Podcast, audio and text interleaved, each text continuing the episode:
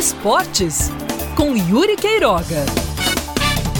Eu elaborei essa coluna que está indo ao ar agora, tanto na quinta-feira na rádio quanto a qualquer momento para você que acompanha no Spotify, a partir de um comentário que eu voltei a assistir de Mauro César Pereira no 7 a 1 da Alemanha sobre o Brasil. Comentário de pós-jogo. Eu resolvi rever esse comentário seis anos após esse desastre que aconteceu no Mineirão. E peguei algumas partes do comentário dele para adaptar para esse ponto, para este dia de agosto de 2020. Ele falou a respeito, entre outros pontos, da pachequice que existe em torno do futebol brasileiro, seja da seleção, seja de jogadores individuais, seja de clubes e até mesmo de dirigentes. E falou, principalmente os valentões da internet, coloquem a mão na consciência e saibam no que ou tenham ideia no que está se tornando o futebol brasileiro. Isso ele falou em 2014. 2020 no que se tornou o futebol brasileiro. Posso dizer que é um dos campeonatos com maior desperdício de dinheiro em todo o mundo, se não o campeonato com maior desperdício de dinheiro em todo o mundo. Porque você tem elencos caríssimos, você tem um poder de compra que inclusive pode chegar a alguns centros da Europa mas a entrega de nível técnico nas partidas do Campeonato Brasileiro da principal divisão é baixíssima.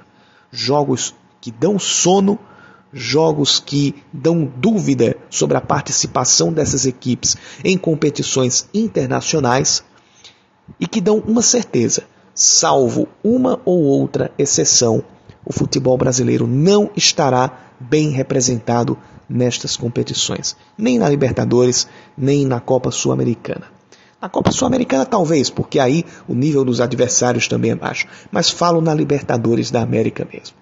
A gente que já se orgulhou de ser temido até mesmo pelos gigantes da Europa, hoje sofre para bater equipes medianas de países que não estão na linha de frente do futebol sul-americano. E quando vai enfrentar equipes da Europa, percebe que elas não precisam jogar nem 50% do que sabem para vencer as nossas representantes, os nossos representantes aqui no Brasil. Nos sentamos em cima de uma hegemonia que não existe mais, nos sentamos em cima de um domínio de tática, de filosofia de jogo que há muito não existe e, na verdade, perdeu-se a importância da entrega do jogo coletivo, do jogo tático, daquele que briga para vencer. Parece que a importância mesmo é revelar jogadores, entre aspas, mas nem isso está se mostrando uma prioridade, até porque revelar jogador aqui se tornou uma coisa tão relativa que nem precisa ele se destacar tanto para aparecer em grandes equipes. Às vezes, basta que o seu representante tenha um bom poder de barganha. As coisas que mais interessam no futebol aqui no Brasil, de uns tempos para cá, parece que são aquelas que não são atinentes às quatro linhas. Dentro das quatro linhas, a coisa está ficando cada vez mais precária, está dando cada vez mais calo na vista. E quando a gente sai, quando a gente sai para disputar competições fora, é cada vez mais difícil ter desempenhos vistosos e grandes resultados no que se refere a títulos e a desafiar grandes adversários de fora.